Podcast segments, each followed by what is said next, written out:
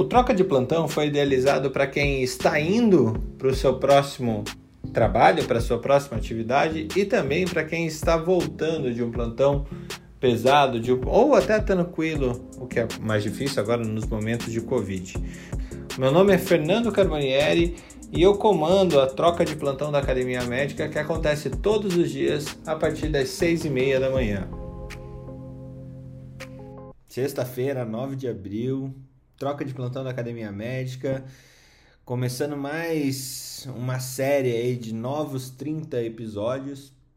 A gente nem parou dos 30 primeiros para agora, mas eh, a gente já está é, dando um, um insight aí. E é super legal que vocês sempre ajudam a gente a fazer isso. A gente sempre tem um timinho das pessoas que sempre estão participando conosco, assim, ele preferir que Aqui a Ana Panigassi, Mariléia já de pé, o Newton sempre está conosco, Felipe, é, Felipe Proasca, Alexander Buarque, Carlos Bernini, já participou muita, muita, muita gente legal aqui com muito conhecimento. É um prazer realmente abrir esse caminho de que eu tenho certeza a gente faz o melhor é, talk show, literalmente talk show é, sobre ciência e medicina do mundo. Parabéns para vocês e muito obrigado por fazerem parte disso. Ana, é, eu vi que você tem muita fofoca e como eu conversei com o Newton, o Newton teve, ficou bastante ocupado ontem, eu vou deixar você por último. Você separou um monte de coisa, daí você vem de, de enxurrada depois, beleza? Newton. Sem problema. Newton, é, ontem a gente conversou de muita coisa. Você viu lá o, o, nosso evento do What the Fuck is Design na Saúde? Acho que a Ana viu, a Marileia viu também.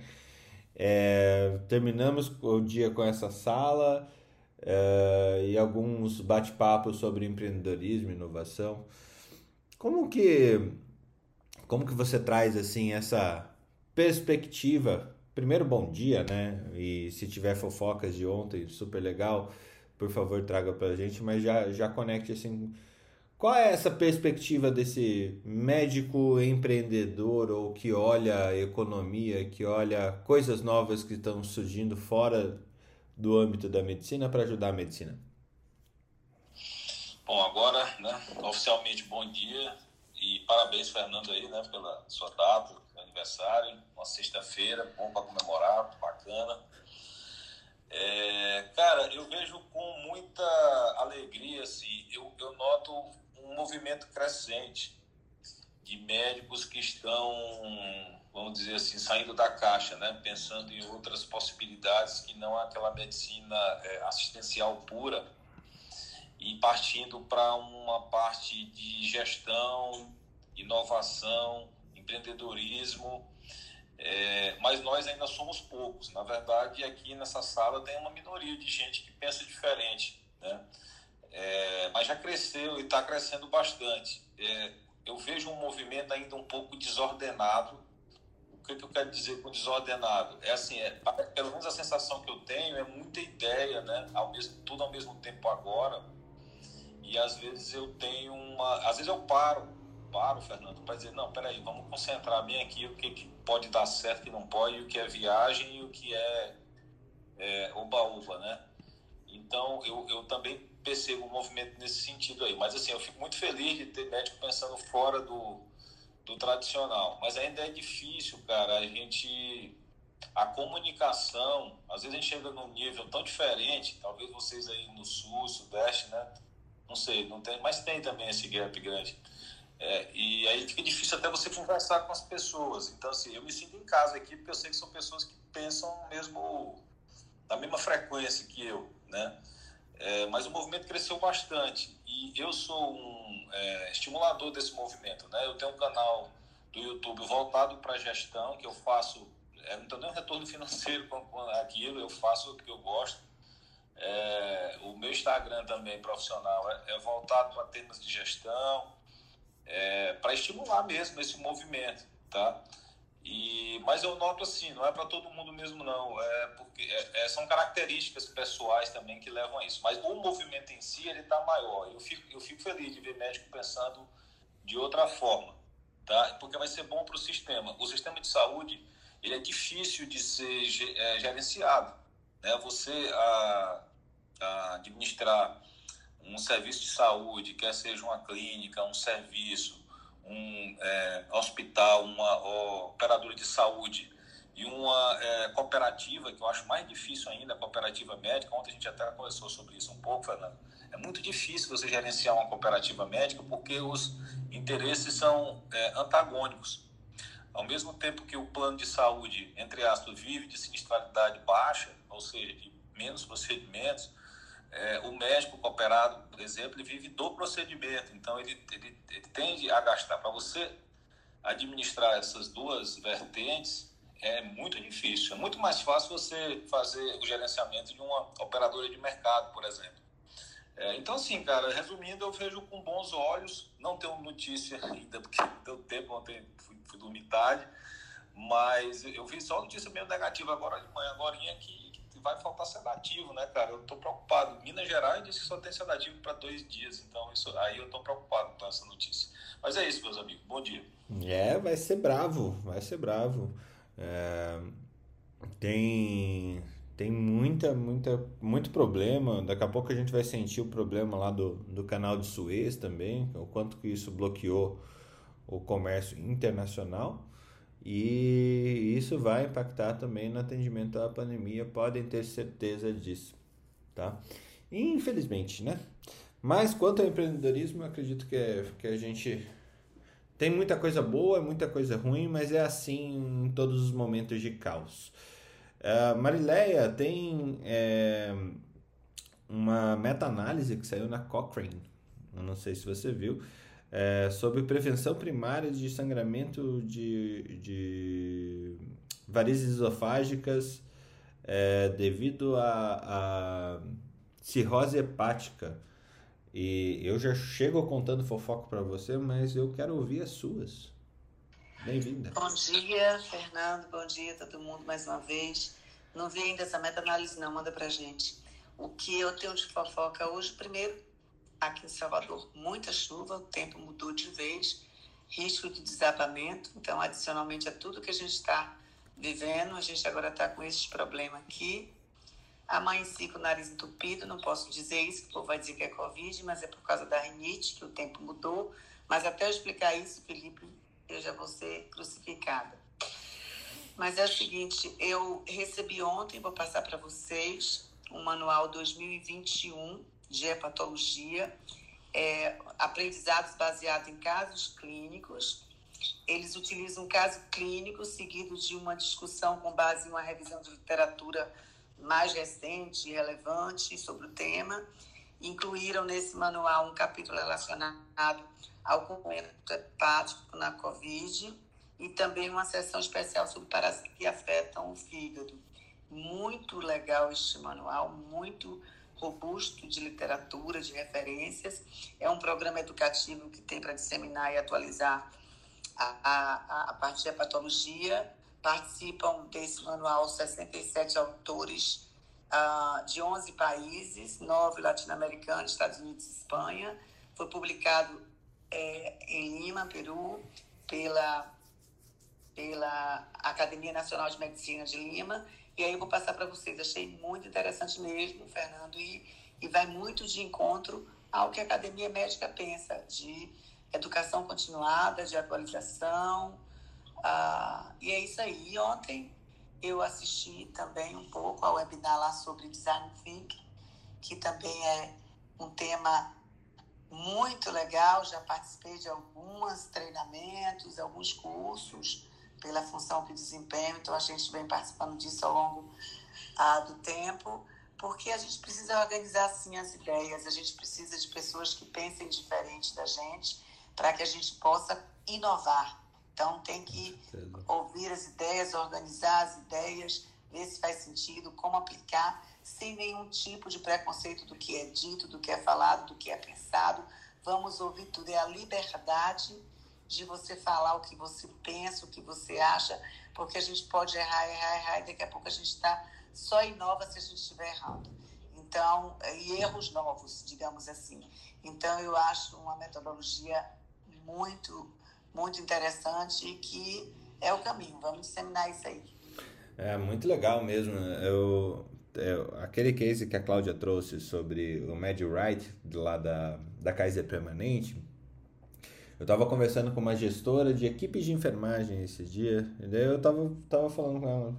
Tudo bem, a gente pode até fazer um treinamento sobre segurança de medicação e segurança contra erros de medicação. Só que eu tenho certeza que você faz isso pelo menos com a tua equipe é, uma vez a cada seis meses. Não tem uma pessoa que não saiba o que é erro de medicação na enfermagem, na medicina e não sei o que lá, porque isso é um problema sério que as pessoas ficam dando curso atrás de curso, atrás de curso, atrás de curso. O problema é que não, não impacta no resultado, né? É, as pessoas sabem disso, mas o, o resultado não vem. Então tem que mudar o foco, tem que mudar a forma de fazer, tem que buscar os erros. E daí na hora que você é, estudando o ambiente, estudando as pessoas, trazendo para o pensamento de design dessa inclusão, é, você vê que o erro acontece porque as pessoas perdem atenção, porque ficam de fofoquinha no serviço, porque chamam, é, atrapalham o trabalho umas das outras. É, opa, peraí, tem uma coisa muito simples para ser feita que é para de encher o saco da enfermeira quando ela está preparando a medicação, né? Da enfermeira, da farmacêutica, da técnica de enfermagem. É, e o quanto isso é impactante. É realmente muito, muito, muito interessante o quanto se dá para fazer muito com design thinking na saúde e o quanto pode ser efetivo em termos de custos e, e diminuir custos e aumentar a segurança do paciente.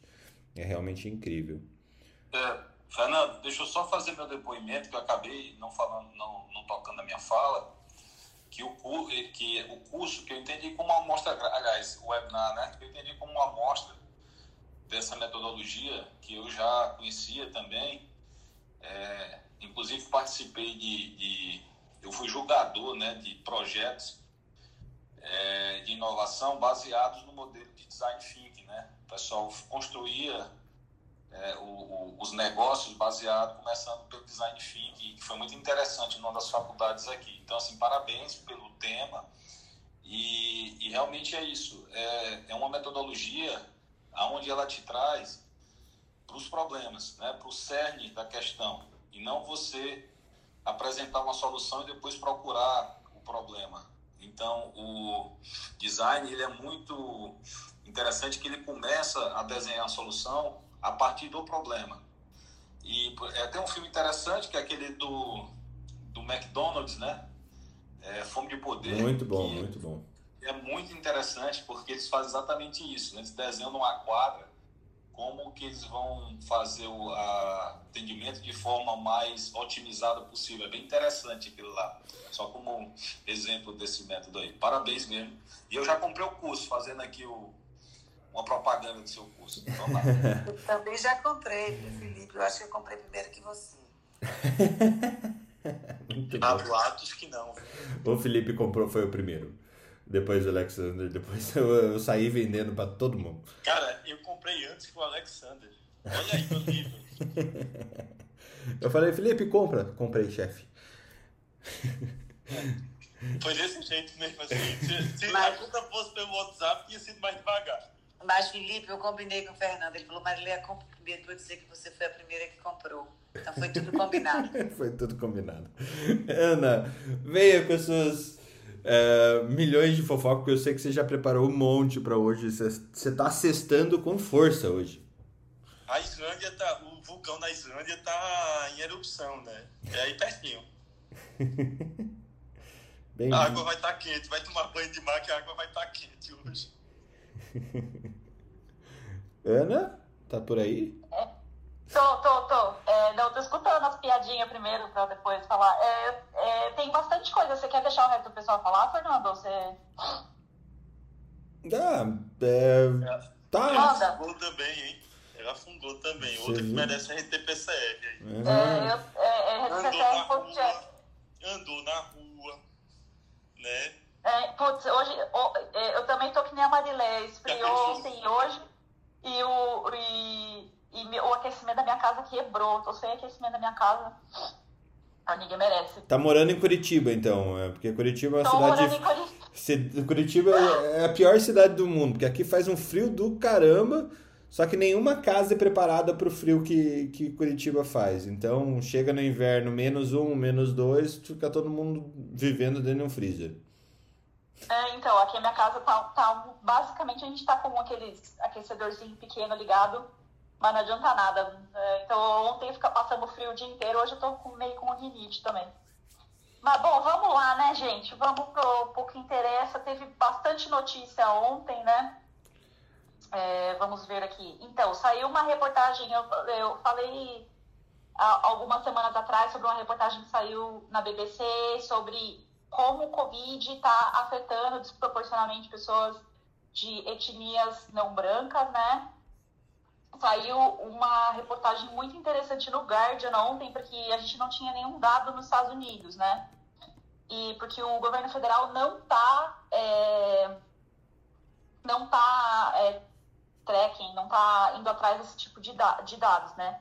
Mas o Guardian, que é um jornal é, da, do Reino Unido, se juntou com uma agência de saúde americana que chama Kaiser, nada a ver com a Kaiser permanente, é, e eles, é, eles fizeram um levantamento é, e aparentemente é, dois terços dos profissionais de saúde que, morrer, que faleceram de Covid eram pessoas é, de, de etnias não brancas, né? E a, a, disparidade racial é absolutamente clara, especialmente em relação a pessoas asiáticas e de ilhas do Pacífico. Né? Esses foram os que foram mais atingidos, né? Então, essas pessoas é, da etnias é, do Pacífico é, e as pessoas negras são 20% da população americana, mas são 50% das mortes de trabalhadores de saúde, né? Os, os é, os Native Americans, né, os índios americanos, são 1% da população, mas 2% dos, dos profissionais de saúde que morreram de Covid. Os, os hispânicos são 19% da população, 15% do, da, da, dos falecimentos de profissionais de saúde, e os brancos são 76% da população americana, 36% das mortes de profissionais de saúde, né? Então, isso aí está ficando cada vez mais claro, né? E eu achei interessante trazer aqui. Ô, Ana, uh... vendo, Ana, nesse estudo é, foi analisado também qual é o percentual de população de profissionais de saúde de etnias atendendo nesses hospitais, em vez de comparar com a população mundial dos Estados Unidos, comparar com a população de profissionais de saúde é, é, é em relação à etnia e, e, e raça nessas emergências. Porque, por exemplo, a gente pode ter um volume maior de profissionais que atendem nas emergências, na linha de frente, e aí a comparação eu acho que fica um pouquinho prejudicada. O que é, é, você faz então, então, então, Marileia, isso aí, isso aí, nesse estudo, é, é, eles estão ainda vendo detalhes porque não é um estudo oficial. No estudo que foi feito no Reino Unido, eles fizeram justamente essa pergunta, né? Então, eles resolveram estratificar por, por profissão. Então, quando a gente fala dos médicos, por exemplo, 95% dos médicos que faleceram de Covid eram não brancos. Então, a, aí ficou bem claro que eles acham que o que o, o resultado desse estudo quis dizer, é, que eles acham que está acontecendo, é que os médicos não brancos têm menos chance de ascendência e acabam ficando com as especialidades que ninguém quer, entre aspas, né? Então, é, a, a, porque acontece isso na Europa também, né? Que aqui ninguém quer trabalhar na UTI, ninguém quer trabalhar no pronto-socorro, e então eles, eles explicam dessa forma, né? Mas eles ainda estão continuando o estudo, né? Mas é com certeza, eles, eles é, nesse estudo dos Estados Unidos eu não sei te dizer porque não tenho dado. É, a gente precisa, eles precisam avançar um pouquinho mais, mas nesse estudo do Reino Unido ficou bem claro já. Ana, tinha um. Bom dia, gente.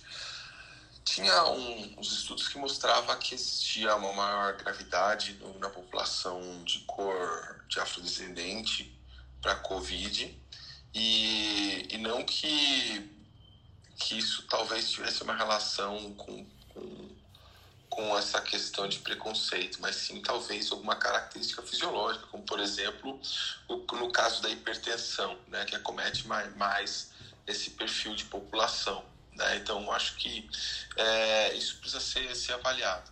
Com relação a isso, ter mais pessoas nessa, nessa atividade, eu vi um, um trabalho é, sobre isso na França, né?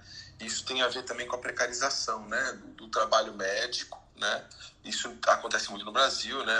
Às vezes você tem quem está no pronto socorro é o médico recém-formado que não tem nem mesmo especialidade, justamente porque no Brasil a gente tem aí eu até já passei a estatística, acho que 40%, vou confirmar ainda, é, de médicos que não tem nenhuma especialidade. Já no caso da Europa, o que vem acontecendo é que essas atividades, inclusive, têm uma precarização né, é, de pronto-socorro, UTI, etc., do ponto de vista até de contratual. As pessoas não querem e têm alta rotatividade, eles são contratados uma, uma condição de contrato também é, inferior né, do, do, do, perfil de profissional. Eu acho que é, uma, é um conjunto, é claro que talvez isso predisponha é, que, que dê alguma exposição maior, né? Mas também pode ter um, um lado aí fisiológico da coisa, né? Pois é, Alexander, o que fala contra isso, né, é, aqui no caso do Reino Unido, é que, por exemplo, a gente olha para a Índia, isso era a próxima notícia que eu ia falar, né, que a Índia está tendo, tá rampando, como diz os pessoal das startups, os casos de coronavírus, né, mas por mais que cresça lá, eles têm uma taxa de mortalidade menor, né? Quando eles moram na Índia. Quando você olha, por exemplo, médicos é, de descendência indiana, paquistanesa, que moram na Inglaterra, eles moram, morrem muito mais. Médicos, tá? Então a gente está falando da população geral da Índia, que, que um monte de gente que não tem condição, educação, tudo, comparando com médicos que moram no Reino Unido, que a gente imagina que tem uma condição de vida melhor. E eles morrem mais. Então, assim, fica difícil falar que é só, né, que, que seria uma coisa fisiológica, né? Porque tem esse dado aí que fala contra, né? É, Ana, então, é, eu acredito. Eu... Desculpa, Fernando, pode falar. Deixa, deixa eu puxar essa coisa.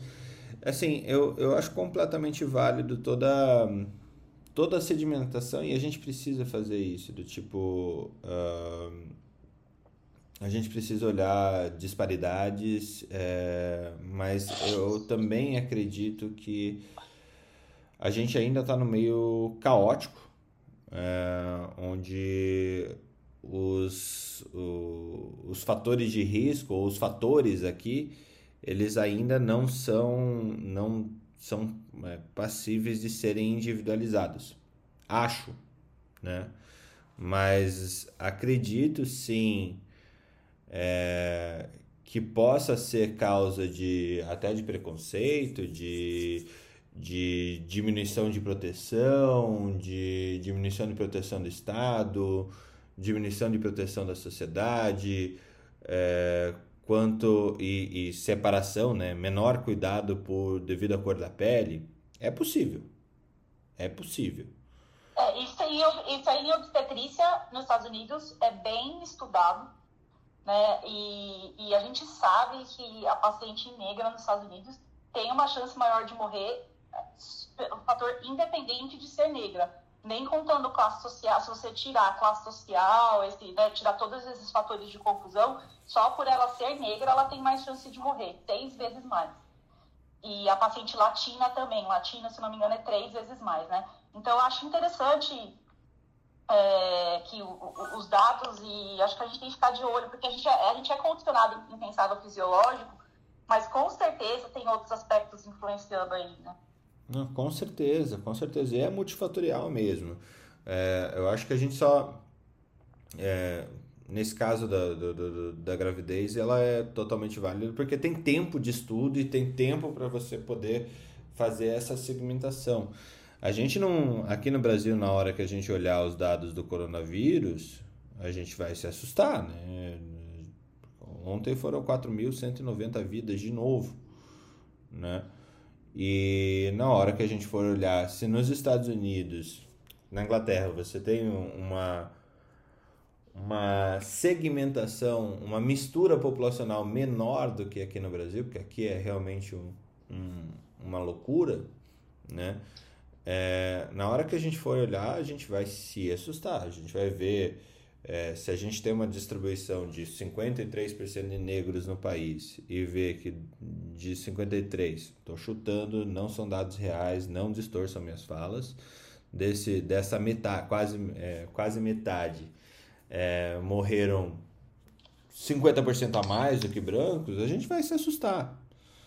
É, mas aí, é, assim, a gente pode colocar isso. É, a, culpa, a, a culpa é tua e você põe ela em quem quiser, mas é quase, quase essa, essa lógica. Exatamente. É. Não, se você, se você pensar, gente, são 95% dos médicos que faleceram são o que eles chamam de black e brown, né? Então são pessoas negras e pessoas com é, sudeste asiático, né? 95%, gente. É muita coisa. Não, não, é muita coisa? Na Inglaterra, não estamos falando, né? Não estamos falando na Índia, estamos falando na Inglaterra. Não sei, eu fico um pouco assustado. É, eu, eu não sei, mas tem outra coisa, eu não sei, eu, assim, e é importante até você trazer pra gente, mas eu não sei a distribuição de, de etnias entre os médicos ingleses. Né? 40, 44% são é, negros e do Sudeste Asiático. São 44% dos médicos, 95% dos médicos que faleceram. É, o pessoal. Teoricamente, então a leitura é: os mais pobrinhos foram pro front. É tipo, é tipo filme americano: o preto morre antes. É isso? Mas é, é, é não fui eu que colhi o dado. não, não, não. Não, não estou contestando os dados. Eu tô, tô contestando. Não, não é uma contestação, é só uma. Uh só um apoio à narrativa, talvez. Não, não, não, não é uma contestação. Alex, você tinha aberto o microfone. É, eu acho. É, não, era só, só para complementar. A gente tem que. É, o primeiro, quando a gente colocar isso como é, um único fator, a gente já começa errando. Acho que é multifatorial. Para mim é claro essa questão de ser multifatorial, né? E colocando é, esse outro ponto, se a condição de trabalhar em pronto-socorro é precária e as pessoas que chegam no país normalmente vão para essas atividades, eu acho que é, é, claro que precisa rever um pouco os critérios, mas nessa questão de migração é, a, gente, a gente tem que ver, por exemplo, o México, a letalidade lá é uma das piores do mundo, né? E a letalidade também acomete mais a população indígena, né, nesse, nessas localidades, assim, uma das piores, chegando a quase 20% de letalidade. E tem muita coisa para entender e estudar, né? É, sobre esse assunto ainda. Eu concordo com, com, o Fernando. E, e, não estou descaracterizando. Existe, de fato, aí um fator, como eu já citei, da questão da precarização do trabalho mesmo, você falou, né, Ana? Isso existe como fato, mas eu não, eu não acredito que é, a, que a única regra, né? É mais nesse sentido. E é. essa não, essa, esse é o ponto que precisa ser mais estudado, não a questão uh, de, de, preconceito, porque isso aí é, é, é mais político, regulatório e, e pra, pra, é, as medidas são diferentes das de, de, de saúde, né? É, Ana, atrapalhamos a tua, tua, tuas fofocas. Continue, por favor. É, não sei. É. é não, é. Não, não, não consigo ver dessa forma. É, uh, próxima notícia. Então, é que eu tinha falado da Índia, né? Que está superando 100 mil casos diários por coronavírus. Estados Unidos, 62 mil casos diários, né?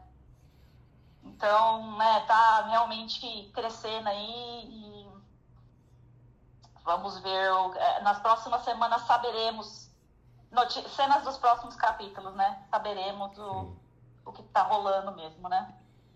E que mais? Ah, eu é, teve, saiu mais alguns outros trabalhos sobre prematuridade e, é, Covid. Eu não tive tempo de, sobre prematuridade, sobre saiu um novo trabalho agora comparando dados dos Estados Unidos e da Inglaterra sobre morte, é, morte materna, não, é, desfechos ruins em Covid em gestantes, né? E deixando cada vez mais claro que os dados deles são bem similares, né? Tem maior incidência de maturidade, admissão em UTI, internação. e muita pouca morte materna. Então, isso eu também achei interessante que a gente é, falou que a morte materna está muito alta no Brasil, realmente está muito alta mesmo, falando como a morte materna deles está bem controlada, né? E a última notícia, que não é uma notícia de Covid, mas saiu no New York Times ontem e achei interessante trazer, é que foi realizado o primeiro transplante de traqueia é, é, transplante direto de traqueia, saiu no New York Times ontem uma reportagem sobre, com a paciente que realizou esse transplante, trazendo aí esperança para muitos pacientes, né? E, e, e a reportagem está muito legal, uma reportagem muito pessoal, muito, é, muito, muito bacana, assim, muito pessoal, contando a história da pessoa que foi, da, da, da, da senhora que recebeu essa traqueia, né? Então, uma notícia boa, né? Uma notícia boa. Nossa, eu fico imaginando a cirurgia para transplantar uma traqueia. Que bucha que deve ser isso. Meu Deus do céu. É... Achei muito legal. Eles entrevistaram até outros médicos que não estavam, não, não são da equipe, né? Só para mostrar como eles estão animados e felizes e contentes pela pessoa que fez transplante. Então, uma reportagem muito positiva, assim, no, no New York Times. É, tá, é, recomendo todo mundo ler, assim, para ter um pouco de inspiração. Logo mais o link na academiamedica.com.br. Muito bom. Temos Felipe Proasca, seja bem-vindo. Olá, olá. Olá. olá. Chefe, feliz aniversário. Muito obrigado. Olha, deixa eu ver o seu mapa astral aqui, já que o Alexander não traz. É. Vamos ler, vamos ler a sua seu mapa astral. Satanares com ascendente em o que é isso, chefe? É assim. fica tranquilo, que eu vi aqui. Nossa, bilionário tão jovem, né? Não, vamos lá. É, o senhor gosta de futebol ou não? Torce pra quem aí? É Atlético. Depois que mudaram, depois que mudaram, agora é Atlético. É, que... Nossa, morreu o Nilson Ribeiro. É complicado. Morreu o Nilson Ribeiro. E assim, ninguém conhece o Nilson Ribeiro. Mentira, todo mundo já escutou o Nilson Ribeiro. Sabe aquela chamadinha do futebol? Atlético Paranaense versus Curitiba, hoje na Globo, 16 horas. Ele era a voz do, do da Rede Ele Globo? Era a voz. Morreu o Nilson Ribeiro. A voz que a gente escutava do futebol toda vez lá da propaganda de futebol. Eita. Vai ter que mudar agora a chamada, viu? Se bem que ultimamente o futebol nosso tá mais fúnebre do que de exaltação mesmo. É. Tá. Bem, a gente ontem, nós, as últimas semanas, no mês passado, em março, a gente dizia que abril ia ser o pior mês do Brasil, né? Ontem aconteceu do Sul ter mais morte do que nascimento. Pela primeira vez gente, em 50 anos é, nos últimos 50 anos, mas na primeira vez nesse século. É, mas já tem que começar o bolão para saber quando é que a gente vai bater 5 mil mortos, viu? Não sei se vai ser na próxima semana, é. mas está chegando, tá chegando o dia. Terça-feira. Né? Tá chegando o dia. Terça-feira é, é um forte candidato. A gente já veio, a gente já disse isso durante a semana mas o negócio está ficando apertado e com essa falta de sedativo, com essa falta de bloqueador neuromuscular, com o crescimento do número de pacientes graves, com as necessidades de UTI ventilador, nós temos 15 dias muito difíceis pela frente. Muito difíceis. A situação ontem de Minas ficou escancarada. Alguns hospitais aqui já falam falta de bloqueador neuromuscular já há três dias. A turma tentando sedar com um propofol para ver se bloqueia melhor. Assim, horrível. É uma, é uma, é uma situação. Trabalhei nessa situação ano passado, eu sei o que é isso. Eu sei o que é um paciente que está lá balançando e precisando de pipi alta e de parâmetros ventilatórios agressivos. Para quem está na linha de frente, eu vivenciei isso e sei o quanto é difícil. Não é fácil, vão ser vão ser semanas bem complicadas e terça-feira talvez, talvez não chegue aos 5 mil, mas na outra terça chega. É. Bom, é o que temos. Temos que conviver com isso. Infelizmente. É. É. A gente falou em 150 mil é. mortes em, em abril. Quer dizer, eu falei em 150 mil mortes em abril. Uh... É, março e abril desse ano vai matar mais do que o ano passado inteiro. É, 66 mil em, em março, mas. É, com certeza. Com certeza, em dois meses. Teve, teve, foi, foi a primeira vez que eles registraram mais óbitos que nascimentos? No, aqui no sul do país. Eu fofoquei. É. Aqui no sul do país, assim, é, é, engraçado, né? Lendo o jornal paulista, o sul é um lugar só, né? Vamos, é, é essa dorzinha eu tenho que falar. Tipo, Jornal Paulista ou Jornal Carioca, o Sul, os três estados é um estado só. A capital é Porto Alegre. Não, a capital do Sul é Rio Grande do Sul. Né? Não é, é Buenos Aires. É... é Buenos Aires. não duvido. Talvez é Mar del Plata, assim. É... Mas ninguém lembra que, que Florianópolis está no sul. É o Norte-Nordeste. Florianópolis, Curitiba e Porto Alegre são capitais de estados diferentes e que existe um, um mundo para dentro do país, do pro oeste, né? Do, não, não é só no litoral, perto do litoral que existe gente. É, mas realmente a gente, uh, principalmente no Rio Grande do Sul, onde as coisas foram mais complicadas em termos de, de UTI, é, de disposição de vagas, disposição de leitos, é, isso foi mais complicado.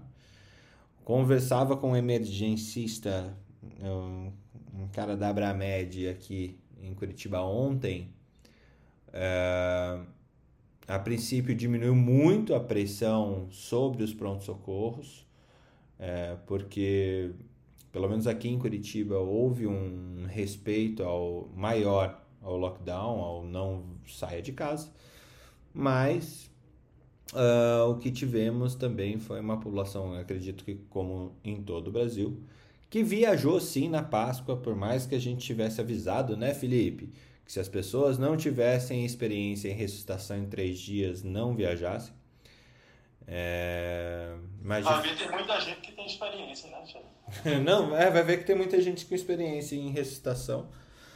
É... Mas teremos problemas, sim, piores, e daí eu, aqui eu começo a lançar. Não é teremos um abril pior, não vai ser o pior mês do ano. Maio vai ser o pior mês do ano, porque vai se somar uma onda em cima de outra onda e e com todos os comemorativos para a gente abrir uma lei marcial com um governo completamente instável é, que não sabe lidar com isso. Então, é, pode ser muito assustador o que vem pela frente em termos de revolta populacional, porque assim o governo não tem mais crédito nenhum, né? É, é muito triste. E, Fernando, eu acho que uma preocupação adicional aí é, Felipe, a gente conta aí com o seu apoio, você e Ana, Ana Infecto. Não, Ana também, qualquer uma das Anas. A gente vê que uh, a gente está com essa variante AP1, né, mostrando que, não sei se está correta essa informação que eu, que eu li, que não é mais aquela transmissão de 1 para 3, 1 para 4, sim para 5 e para 6, AP1, e com isso aquela, aquela fórmula que se faz para cálculo de imunidade de rebanho vacinal que venha efetivamente fazer o controle epidemiológico da, da pandemia, ela não é mais como se pensava em vacinar 70% da população. E isso falando das vacinas disponíveis no Brasil. 60, 70 e sim muito mais que 80% da população precisa ser vacinada. E a gente para com alguns problemas aí. Primeiro, a falta efetiva de vacinas, falta, não adianta a gente agora falar da nossa maravilhosa logística de vacinação, botar exército, marinha, aeronáutica, quem quer que seja, para vacinar se a gente não tiver a vacina disponível. E isso já é fato aqui, porque a gente comprou tarde demais ou não comprou, todos os problemas que a gente teve com isso. Uma variante que a gente vê que está envolvendo mais jovens, não sei se por conta de tá de saco cheio, vai para as baladas, vai para a rua, ou, ou, exposição maior né, dos jovens. E ontem, ou foi ontem à noite, eu vi que a Anvisa autorizou é, testes clínicos de mais uma vacina desenvolvida pela, pela biofarmacêutica Medicago, lá do Canadá, e pela GlaxoSmithKline, lá da, da Britânica, e que vai receber, o Brasil vai receber esses testes clínicos fase 2 e 3, que vai envolver 3.500 pessoas, e também com aquele intervalo de duas doses. Mas, assim, eu fico muito preocupada por conta exatamente desse controle que a gente precisa ter e pela condução desastrosa que a gente teve na estratégia de enfrentamento dessa pandemia e que, inclusive, será que a gente vai conseguir vacinar a nossa população à base de testes clínicos? Então, tenho muita preocupação com isso. E no dia a dia, vamos para o real, a gente não viu nenhuma pesquisa, eu pelo menos não tive acesso a nenhuma pesquisa falando da intenção da população em quem não quer se vacinar, porque a gente fala, tem os negativistas, negacionistas, tem mas como é que é esse percentual da população que não vai se vacinar? Porque para a gente conseguir a imunidade de rebanho, entre aspas, para esse controle, a gente precisa de praticamente todo mundo se vacinando. Eu, no consultório ontem, para você ter uma ideia, atendi é, dois pacientes que entraram é, é, dizendo que não vão se vacinar, que a mãe não vai se vacinar. Não são pessoas é é, é, de nível intelectual elevado, não. São pessoas que estão dizendo isso porque estão com medo dessas informações, aí a importância da informação, de que ah, tomou vacina e morreu. Eles não conseguem atingir o entendimento do que isso significa. Então eles vão e dizem, não, não vou vacinar, não vou ter. Então me preocupa muito toda essa situação para um controle epidemiológico. Em relação, só finalizando, a, a, a prospecção de maio ser muito ruim, Fernando, eu participei de um webinar em 2020, em agosto, foi outubro de 2020, em que eu não consigo lembrar desse virologista, ele não é médico, ele é virologista, especialista só em estudos de pandemias, e ele colocou como prospecção maio de 2021 como um mês crítico é, é, é, para a pandemia, fora as próximas ondas que vão acontecer é, é, em virtude exatamente dessa questão do controle epidemiológico vacinal. É muito complicado. É muito complicado. É, aqui tem saído, com relação ao que você perguntou, Marilé, da intenção da população de vacinação, tem saído de 75% a 84% nas pesquisas, dizendo que a maior parte da população tem intenção de se vacinar. Claro que isso pode variar com o tempo e local, né? Mas é maior do que nos Estados Unidos, por exemplo. Lá, é, as previsões são que em maio eles já têm dificuldade de vacinar a população, porque vai ter atingido o percentual da população que tem interesse em se vacinar. Uh, Alex, bom dia. Assim, lembrar né, que, que muita gente só quer vacinar para poder viajar, né? Tem gente também que quer vacinar que para poder viajar. Mas esse negacionismo, é, isso não é uma questão de, de poder aquisitivo.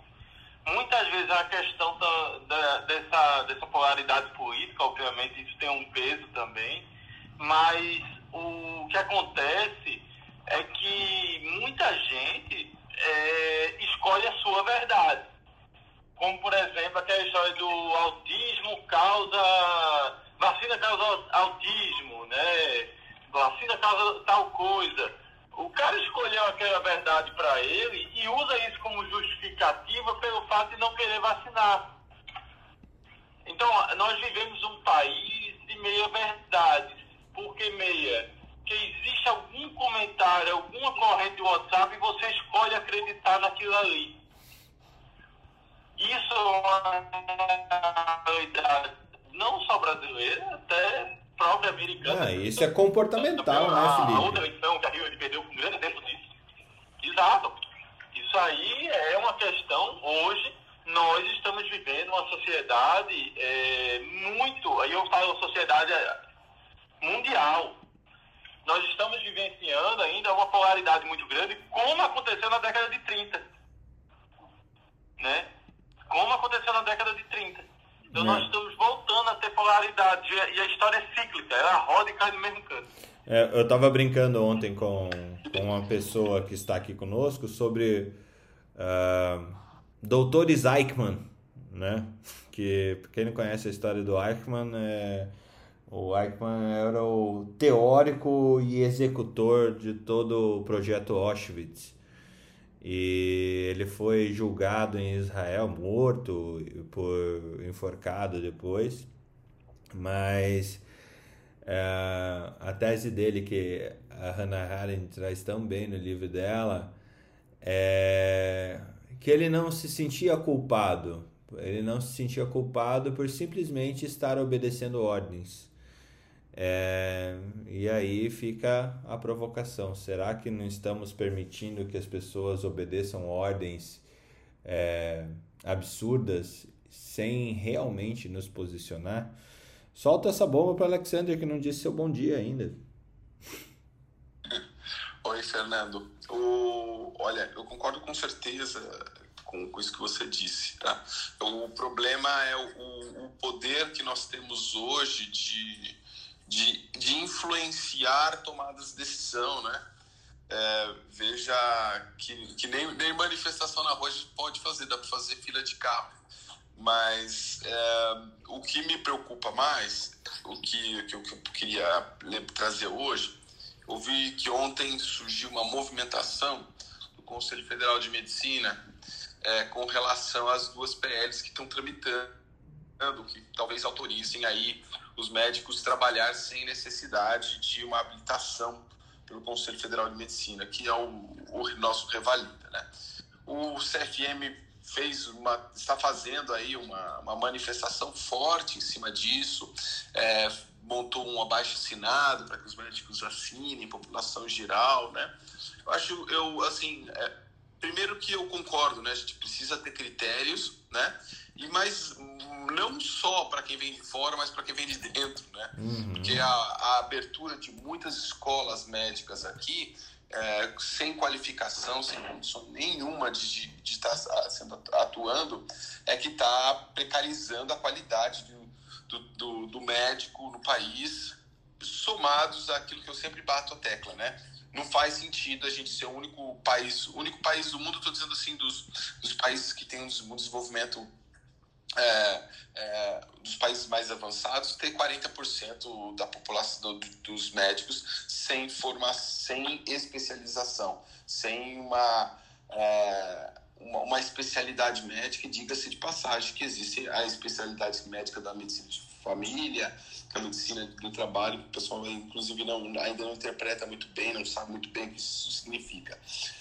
Então, existe uma distorção muito forte, claro que isso é importante, mas, assim, todo esforço, eu acho que a energia que está sendo dada, pelo menos de divulgação de todo esse material, no intuito de, é, de, de, dessa questão, eu acho que poderia estar tá canalizada nesse momento a questão específica é, das dificuldades que nós temos regulatórias com a telemedicina, com os teleatendimentos, que estão com uma legislação de 2003, em plena pandemia, já fizemos o aniversário de um ano de pandemia e o conselho não ajuda. E a gente tem aí é, milhares, ou se eu não sei, não sei se já chegou na casa de milhões, pessoas que estão com dificuldade de, de receber é, benefícios da Previdência Social, ainda recebendo, estavam há pouco tempo recebendo aquela ajuda de custo, justamente porque é, não, não, não tem uma saída para regular de uma forma emergencial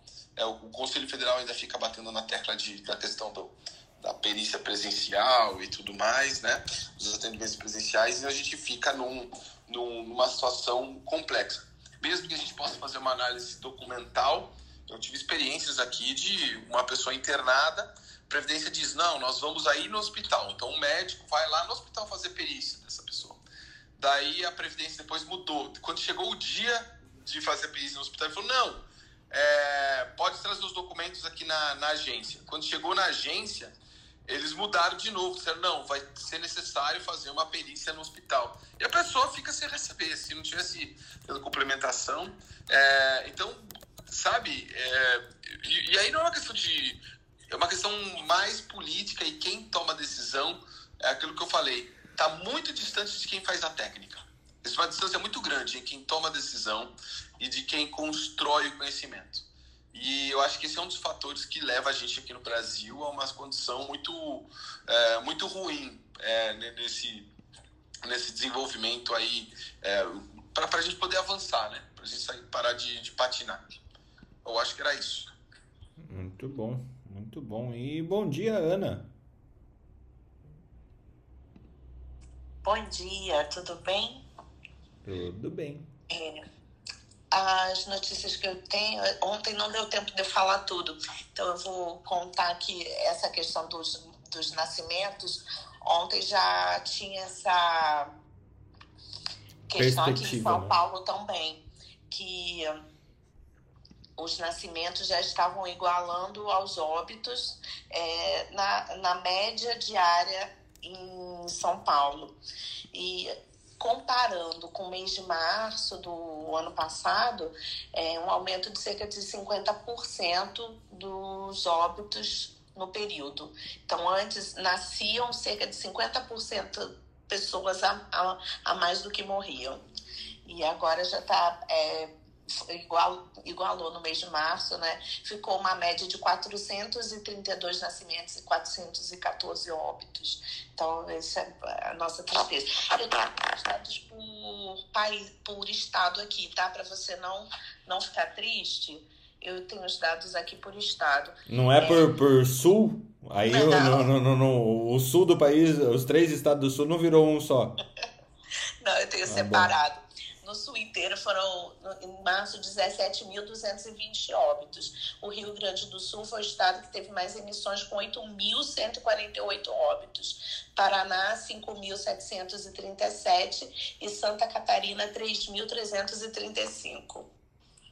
Aí, para a gente ter separadinho. E você tem, você tem nascimento nesses lugares? Nesse... Não, só os óbitos por localidade. Mas aí, realmente, no total, é, houve o, o, número total de óbitos separou, é, superou o número total de nascimentos. Eu, eu fico pensando, imagine assim, é, eu tenho o, o mesmo problema que, que o pessoal que olha para o sul como um estado só, na hora que a gente olha as outras cidades. Isso é assim no Brasil inteiro, né?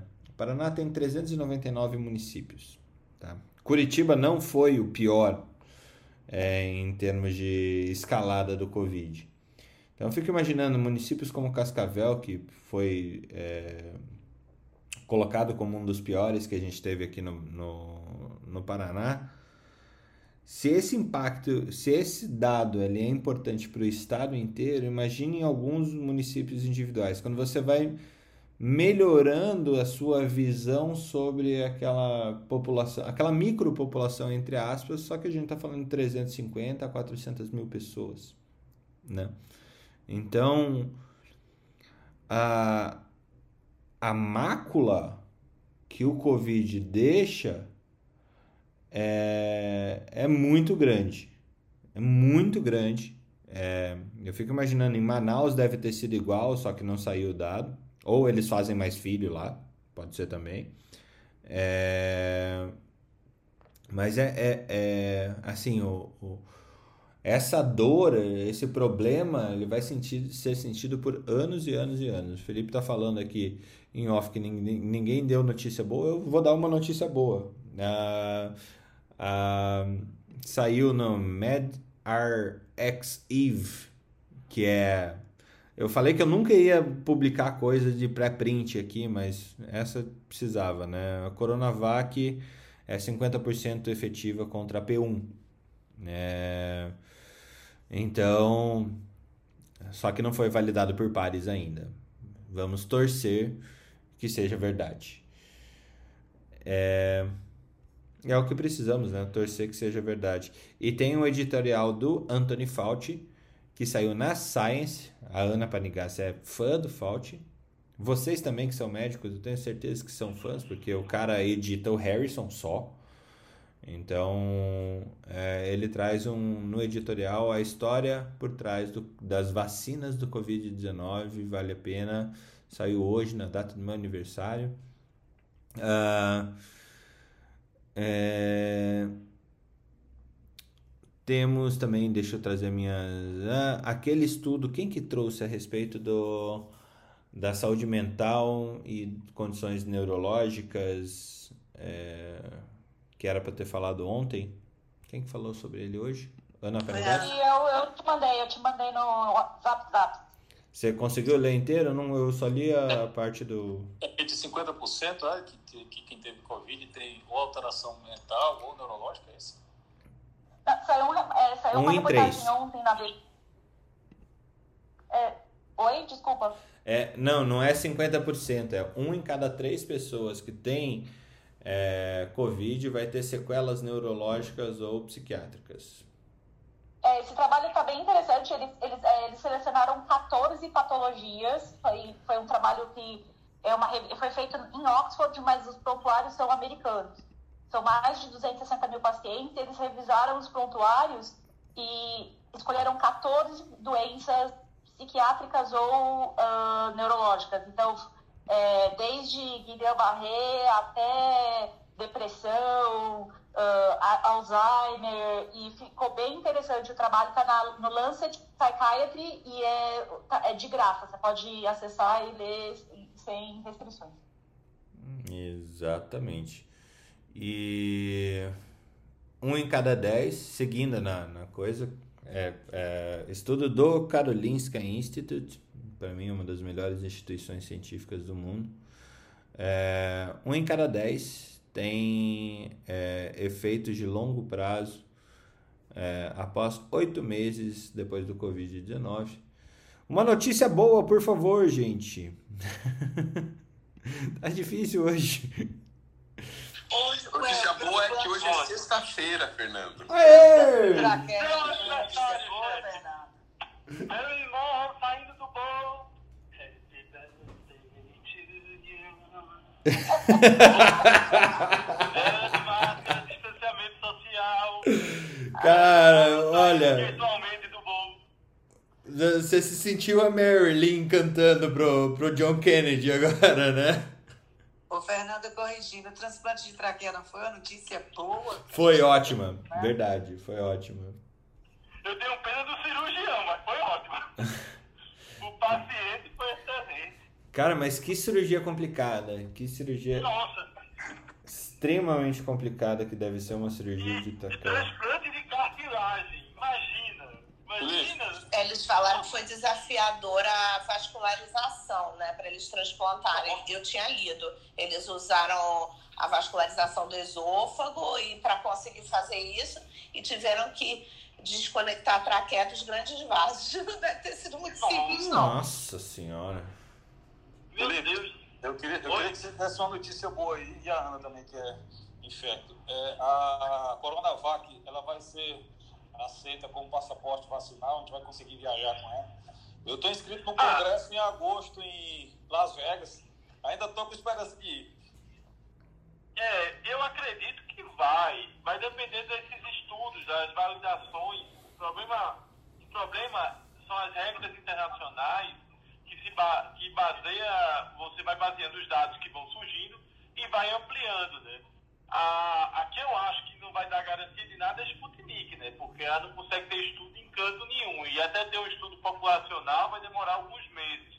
Mas a Coronavac, como vem sendo feita em grande quantidade na América do Sul, é, eu acredito que já já a gente sai artigos que vão dar segurança com relação a você viajar com ela. O maior exemplo disso agora é, são esses estudos com relação às variantes. Engraçado que o New England lançou aquele edital falando que não estava pegando variante nenhuma, mas os estudos que estão saindo agora em paralelo estão dizendo que está pegando. Ou seja, vale mais um estudo na mão do que dois editoriais voando. Obrigado, eu tô com essa esperança ainda, viu? É o... A esperança é a última que morre. Mas ultimamente tem morrido mais do que na Certeza. A, esper- a esperança tem morrido mais do que qualquer outra coisa, é isso, Felipe? Tem morrido mais do que nascido, então cuidado. É, estamos naquela época que até a esperança tá morrendo. Nossa, a quantidade de esperanças que perderam o CPF deve ser in- incrível.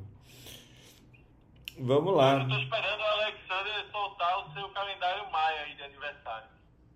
Felipe, eu vou apresentar esses dados, mas vai ficar para segunda-feira. Tá. Então mas... Vamos abrir segunda com ele, tá? Vamos sair do Covid aqui, tem coisa boa fora do Covid, vai. Não, pode deixar, Felipe. Eu fiquei, eu fiquei com medo de, de lançar as informações do calendário Maia e as duas. A primeira, final de semana. É, é. E, aí, e essas previsões acabarem acontecendo, né? E, ou até descobrir né, que você não, não, não estaria vivo agora, né? Porque o, o calendário acabou lá em 2012, né? Então tem algumas Tá. coisas que a gente fica preocupado. Descobrir que você é um zumbi, né? Então eu fiquei mais receoso, eu vou observar os dados para ver se eu vou poder publicar aqui no grupo, entendeu? Caraca, minha mulher é viúva e eu não sei disso. Eu não sei, é mais uma notícia boa, pelo menos para ela, talvez. Talvez. Não, pra ela com certeza. Gente, vamos aproveitar esse tempinho. Eu quero, quero pensar numa, numa pauta aí, pra gente construir a pauta pra semana que vem. né? hoje é um programa que a gente. Ontem a gente comemorou 30 programas e hoje a gente abre mais 30. E eu queria ouvir de vocês e de quem tá aí embaixo que quer subir pra falar, quer ouvir a gente falar de alguma coisa, quer que a gente vá atrás de alguém super especialista, super foda pra falar de alguma outra coisa. Então, é, eu tenho um, um pedido barra necessidade barra, eu acho que seria super legal da gente falar sobre TEA, transtorno de espectro autista e essa, essa relação louca com o mundo. O que, que vocês acham? Felipe, eu sei que esse assunto te Bom. toca, Ah, mas... eu tenho. Eu tenho um pessoal do ABA, né? Que faz o tratamento da minha filha. E é um pessoal maravilhoso. É uma, eu posso conversar com ele. Tenho também um veterinário que ensina os cachorros dentro da dificuldade que a criança tem. Que aí o cachorro, se a criança bate muito a mão com o estereótipo, o cachorro pula no colo dela. Se a criança deita no chão e pula em cima dela, para ela poder mudar o foco. É, eu vou ver se eu falo com ele. Eu não sei se ele tem iPhone, eu vou conversar com ele. Qualquer coisa, põe um o iPhone no meio de vocês dois e toma um café com o cara. Fernando, eu acho que é, eu acho que seria legal trazer para cá, né, nessa ideia que você falou aí, é, algumas questões que são mais atemporais, né? Não só o- aquela notícia quente do dia, mas trazer algumas coisas aí quentes que não que não se que não, que não ficam não congelam nunca, né? Então trazer assuntos que a gente precisa é, ver se precisa, tem algum update mais recente, né? É, na forma como a gente fazia desde a época da faculdade. Revisitar, né? É, revisitar algum Revisitar, tema. Eu acho que revisitar algumas coisas. isso é um- um- uma coisa bem legal de fazer. Legal, legal. Tem alguma primeira?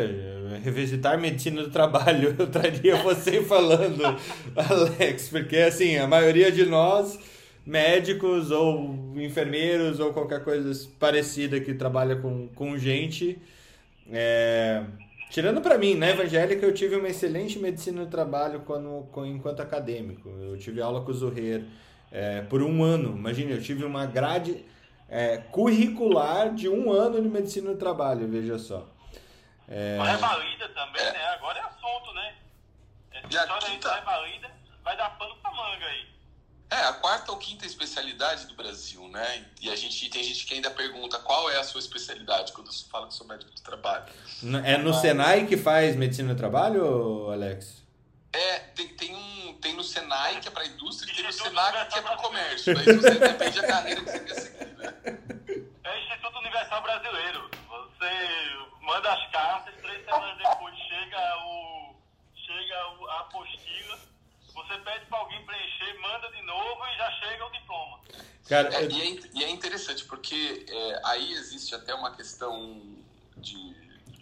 de não, não vou dizer de preconceito, né? No, é, acontece fora do Brasil muito, né? Das pessoas não quererem seguir a carreira da medicina do trabalho porque tem uma remuneração menor ou porque justamente não tem um fator regulatório. Então, lá nos Estados Unidos, por exemplo, é uma área mais dominada pelas enfermeiras do trabalho, né? Então, elas, elas acabam é, tendo esses cargos de ge- gestão, de gerência, e é, é acometido principalmente por mulher, é, é comandado principalmente por mulheres lá, né? Então, de assumir cargos de gestão, de liderança, é, sendo enfermeiras, mulheres, justamente porque a categoria médica acaba não ocupando, né?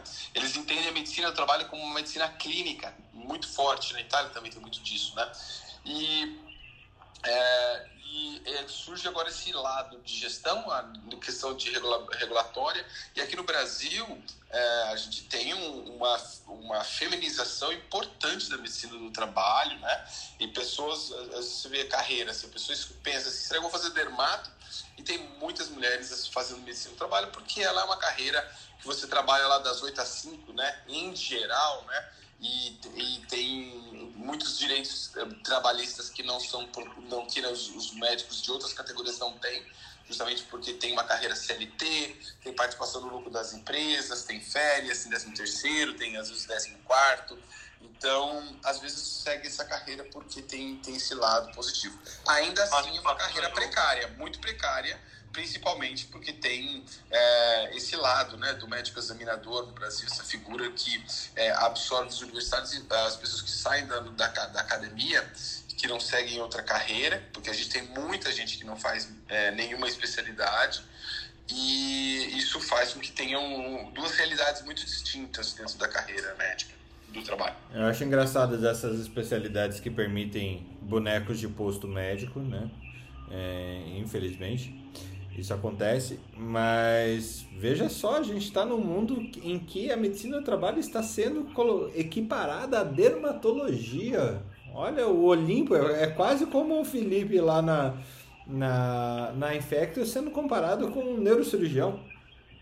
É, mas, chefe, na, no caso da Infecto, tá mais para Lúcifer, né? Vai, vai brilhar um momento e depois vai ser jogado no inferno, né? Porque vai ter vacina, acabou a Infecto, os nove ciclos no inferno e, lá, e a gente lá embaixo.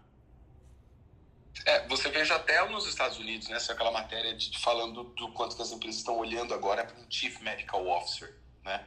É, na minha empresa não existia diretor médico, agora tem uma diretora médica lá nos Estados Unidos, é, o que mostra justamente que, ó, eu preciso olhar para isso aqui, porque nos próximos anos isso não vai é, isso vai ser o, algo extremamente necessário, né?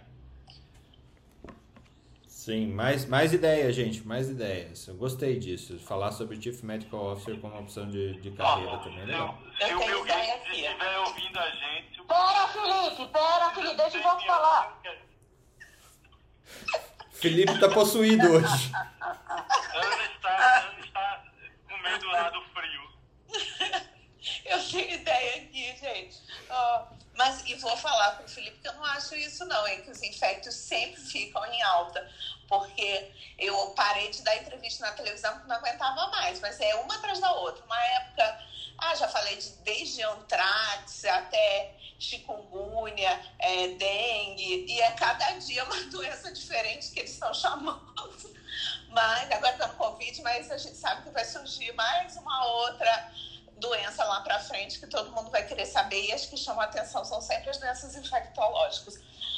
Agora, a minha sugestão é da gente falar daquele assunto que você tinha dito que a gente ia falar, Fernando, de farmacogenética e falar de farmacogenética na cardiologia hum. e farmacogenética na psiquiatria. Na psiquiatria eu acho até que eu consigo gente para falar que por incrível que pareça, eu sou visitada por um é, representante e que eles sempre estão oferecendo os kits, é, como a gente faz teste genético para alimentação, então eles sempre é, oferecem os kits de a, pacientes que fazem uso de medicações antipsicóticas, antidepressivas, e eles também têm muitos speakers e oferecem muitas aulas. Então eu tenho bastante aula aqui também deles. Eu sugiro, posso falar? Manda ver, manda ver. É, eu sugiro é, incluir nas nossas salas um tema de extrema relevância, que é a questão da medicina preventiva, promoção à saúde, atenção primária, qualidade de vida. Eu acho que a gente também precisa, nesse canal de comunicação que a gente tem aqui, com tanta gente de atividades distintas, está falando da importância da medicina preventiva, promoção à saúde e atenção primária. Que eu acho que isso sim vai ser o direcionador das nossas ações e da sustentabilidade do setor e das pessoas como um todo. Legal. Então, mas eu queria perguntar só, você acha que é possível esse tema que eu falei? Não sei, ninguém Com comentou certeza. nada. Não, eu, eu acho, Ana, esse seu tema é muito bom. E o da Marileia tem uma, uma abrangência enorme no sistema de saúde. E eu vou engatar. É, Ana, só para dizer, eu, eu vi uma palestra num congresso que eu fui da Starts, em São Paulo, em 2018, acho que, é, que era sobre esse tema aí, que foi muito é, interessante, sobre a farmacogenética. E é lá o enfoque era na psiquiatria, inclusive. Na cardiologia a gente tem, a gente ainda não tem tanto isso, na verdade, mas a gente tem a questão dos estudos populacionais, dos respondedores e não respondedores baseados em características genéticas. Isso aí eu podia até trazer também. Mas eu queria sugerir um tema que é a medicina baseada em valor, que eu acho que é uma coisa que a gente tem que transformar a saúde, entendeu? É aquilo que eu falei ontem, Fernando, que para mim o pecado original da saúde é o fee for service. Então eu quero trazer esse tema para cá, já que tem tanto médico e tem tantas pessoas da área de saúde, para a gente colocar em baila aqui a, a questão da, da remuneração baseada em valor, que tem que, tem que acontecer essa virada de chave. É, só para complementar o que a Ana e a Marileia falaram, é, da Ana eu me interesso muito, por, óbvio, né? Estou fazendo mestrado de pesquisa translacional e clinical trials, então é, falar sobre biomarkers, é, omics, tudo isso está relacionado à medicina de precisão, né? E, e é, farmacogenética, tudo isso é, eu acho que seria. A gente poderia até deixar mais amplo e fazer tipo medicina de precisão, porque aí você pode falar sobre biomarkers, sobre farmacodinâmica, farmacogenética. Eu acho que medicina de precisão seria um tema muito interessante, porque aí eu posso até participar. E do que a Marileia falou, acho que para acrescentar mais uma coisa, também falar sobre um assunto que eu sei que também interessa a ela, que é screening. Então, não só medicina de prevenção, mas também falar sobre screening, que é uma coisa bem diretamente nossa como médico, né? E sobre guidelines e, porque, é, é, tentar incorporar isso aí também, acho que seria bem eu acho super legal quando vem a Úrsula falando assim, como você mente, como você deturpa um guideline ao favor do, do da, da do, da sobreprescrição ou sobre ou prescrição de, de medidas inúteis, né? Também tem o, o lado B do negócio. Um programa de um programa de bullying com infecto também, fica falando no Subhouse. Ah, e sobre, a, sobre o destaque de especialidade, a Infecto está vivendo hoje o que viveu na década de 90, né? Quando a AIDS, ali, década de 80, 83 para frente, quando a AIDS surgiu, eu fui, eu fui estudante na década de 90, as enfermarias eram tomadas de HIV positivo e o Infecto era a especialidade de destaque na época, né? Então eu tô, eu tô é, percebendo mais ou menos esse movimento hoje também. Eu, é, e cada vez vai ser mais, né, Newton? Só, só quero ver se vai ter gente é, realmente com estômago para fazer isso, porque a gente vai ver outras pandemias. Cara, se vocês forem ver, talvez o Felipe, o Felipe e a Ana saibam melhor do que eu, mas a gente teve cinco doenças com potencial pandêmico nos últimos 20 anos. Cinco. Só uma foi realmente rompeu a barreira da, da putaria que, que, que é o Covid. Mas foi MERS, foi SARS, foi H1N1, teve potencial do H3, H3N2, todo mundo acreditava. É não, mas o ebola é contido na África. A parte boa da, do, do ebola é porque ele é muito letal. Essa é a é, melhor. É, mas eu, eu, eu, tinha medo naquela época, Fernando, dele, dele so, é, sofresse uma mutação e ficasse menos, menos letal, entendeu? E, fica, e aí pudesse destruir mais. É. Mas ele também. Mas ele chegou nos Estados Unidos, o ebola. Na época foi um pouco tenso. Eu sei, é assim, todas essas doenças eu acompanhei porque eu trabalhava na vigilância epidemiológica estadual. Então a gente vivia traqueando tudo, tudo que estava acontecendo no mundo. Mas o ebola chegou nos Estados Unidos, né? Foi um pouco assustador. Eles conseguiram conter lá. Né, a sorte é que o ebola mata muito, né, Ana? Não é que nem assim, Covid é um negócio perfeito, ele mata pouco, mata 1%. Aqui no Brasil a gente é melhor, né? A gente tem o Covid melhorzinho, mata 2,5%, 2,8%. Mas o, no, o, o, o ebola é, é bom que ele mata 80% das pessoas. E rápido, né? O Dr. Fauci, ele falou, ele, ele, conta várias histórias muito legais sobre... Porque o cara tá lá faz trocentos anos, né? E é uma sumidade, né? E ele falou muito sobre a epidemia de ebola e, e, e parece que no governo Obama, que foi quem realmente desenhou o, essa parte de, é, de como proceder durante as pandemias, né? E ele, ele, ele, ele, ele que ajudou todas. Ele tem, tem várias histórias interessantes que ele conta. E o, o, o que aconteceu foi que o governo Trump mandou todo mundo embora. Assim, da, da primeira semana do governo Trump, foi todo mundo mandado embora. O pessoal que manjava, assim, de controle de pandemia, dessa coisa que não é. é muito, tava muito afastado pra gente, né? Não, não era uma coisa que estava próxima, né? E ele só ficou ele, e a sorte é que ficou ele, né? Porque o cara é uma sumidade, né? Então tem, tem muita coisa de bastidor aí super interessante. Certeza que vai sair um livro aí bacana pra gente ler alguns.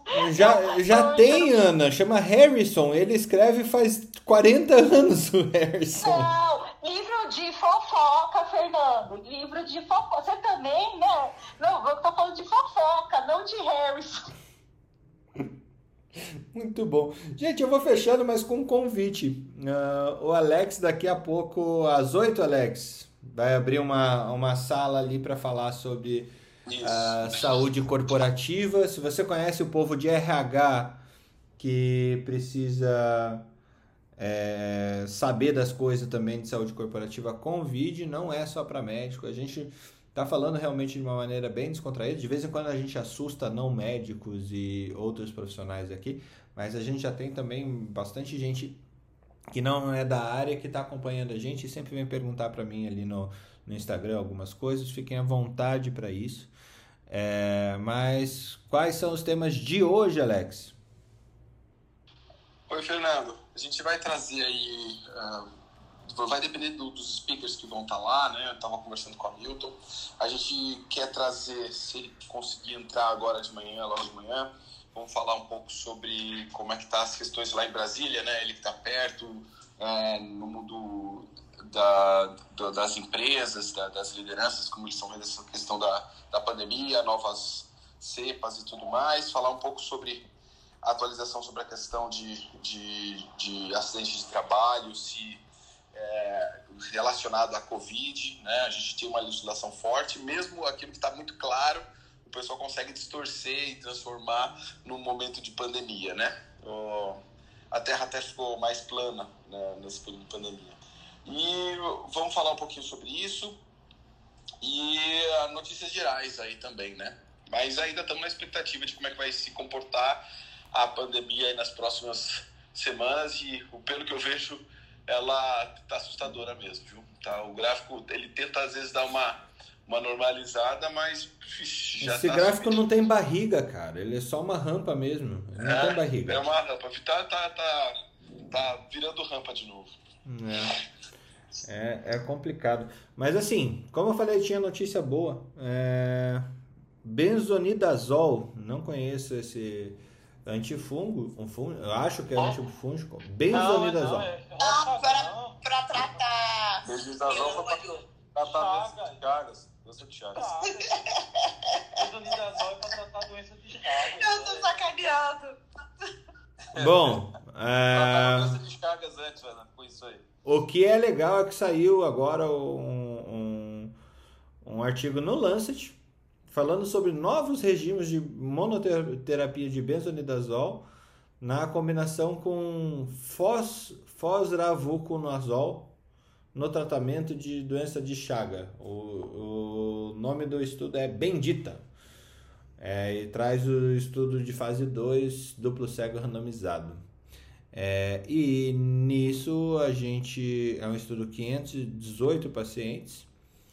É, onde uh, a gente teve o resultado aí que a atividade antiparasitária do benzonidazol, é, independente do tempo de tratamento, é, dose ou a combinação com fosforazol, é, foi muito bem tolerado em pacientes adultos com doença de Chagas crônica, é, para também reduzir o, os regimes de benzonidazol e substancialmente melhorar a tolerância do tratamento e a acessibilidade. É, utilizando nossos infectos e eu nem sei, eu nunca vi uma doença, não, eu já vi um coração chagásico, já vi um, um esôfago chagásico no hospital, mas eu nunca tratei um, um paciente desse. É, a princípio a gente tem uma nova, um novo regime eficaz. O que, que vocês acham disso?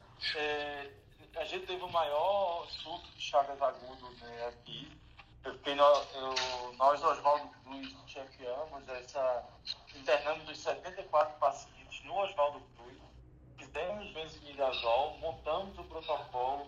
Alguns pacientes não toleraram o benzimidazol e teve que usar uma droga alternativa. Eu vou, eu vou mandar para vocês do protocolo de pronto atendimento que nós fizemos. Vou mandar para a Academia Médica para vocês mostrarem como é. E nós tivemos um surto de 74 casos, nenhum paciente morreu cinco fizeram miocardite aguda grave, com, com chagas agudas. Mas o que, eu, o que me chamou a atenção de, de forma positiva é que esse estudo fala de chagas crônicas, né? que é algo que teoricamente era sequelar. E aí é bem interessante ter essa, essa alternativa para os casos, que é, o, é a nossa grande maioria. Né, Ana? É, são os casos crônicos. Muito é, eu, eu, eu já tratei poucos casos com é, isso há muito tempo, na verdade, com Chagas agudo e o paciente está vivo até hoje, só mais de 20 anos. É, deu certo. Muito bom. E para fechar, não sei se a Úrsula viu, mas esse eu achei legal porque todo, todos os guidelines do NICE realmente merecem ser é, trazidos e esse é dor crônica em pacientes com mais de 16 anos. É, como, como tratar a dor de pacientes com dor crônica e dor crônica primária. Não sei se Úrsula viu, mas é um artigo com toda a qualidade dos. Artigo não, um guideline com toda a qualidade que o NICE traz, que é, que é realmente sempre muito, muito, muito bom. Tá no Nice. Eu vou te passar. Tá bom, tá bom. Conversamos na semana que vem sobre ele. Então, não, não vi ainda não. No, no... O, o, que eu queria trazer, quando você perguntou dos assuntos, Fernando, que eu acho que talvez fosse importante a gente conversar um pouco, eu não sei se vocês já abordaram isso antes da minha, da minha chegada aqui no grupo, mas vejo que a saúde do, do profissional de saúde, vou puxar aqui do médico, mas a saúde do profissional de saúde é muito debilitada de maneira geral e muito sonegada pelo próprio dono dela, né? Apesar desse, desse dono trabalhar com saúde. E aí, quando eu falo saúde, eu estou falando no sentido mais integral da coisa, né? A gente vê algumas questões relacionadas a abusos é, de substâncias químicas, abusos de lícitos, é, casamentos muito difíceis, relações sociais muito complexas, né? Acho que talvez fosse um assunto bem interessante para a gente trazer saúde no sentido mais integral mesmo do profissional de saúde. Nossa, nesse assunto, Úrsula, desculpa é, te parar, mas eu vi uma série da Netflix, assim, Saúde do Profissional de Saúde, uma história, uma série documental sobre sonegação e abusos. Você tá com cara de roteirista.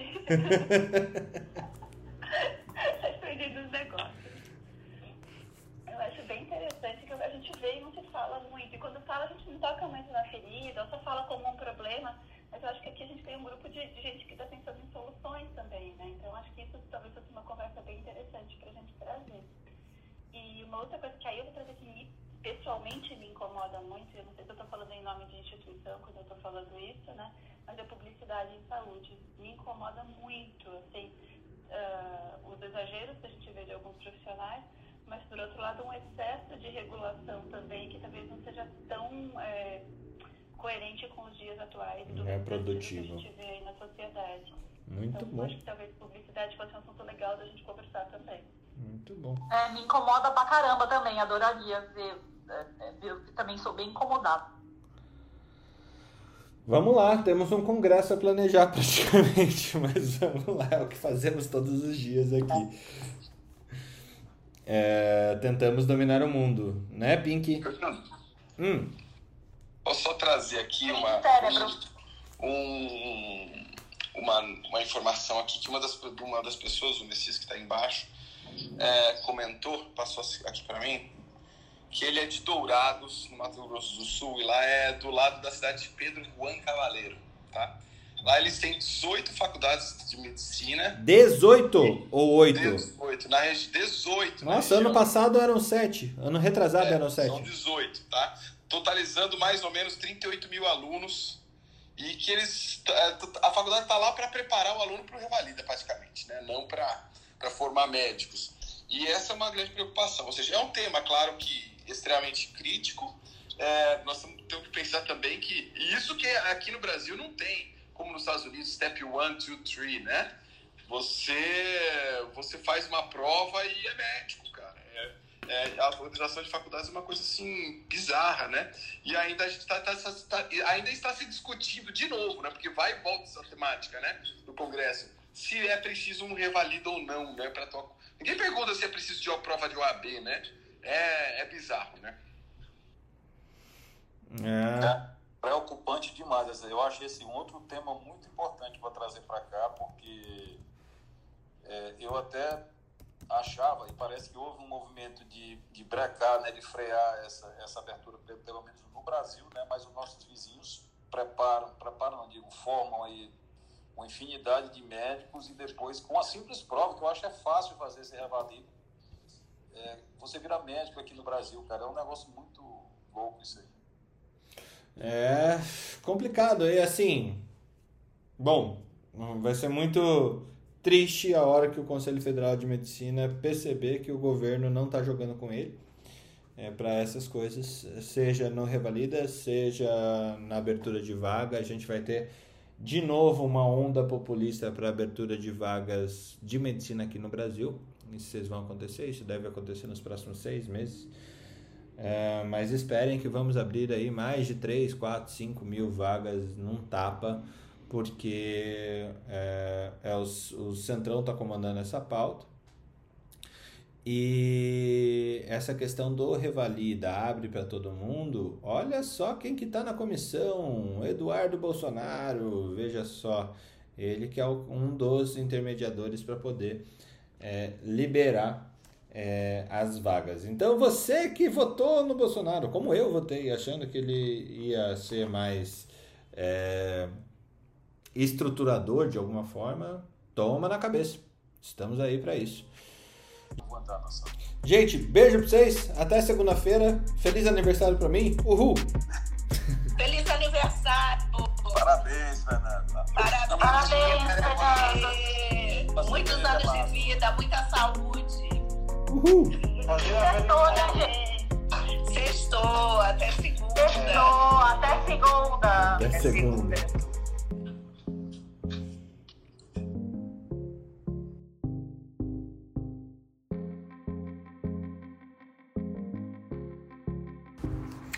Academia Médica. Bem-vindo à revolução do conhecimento em saúde.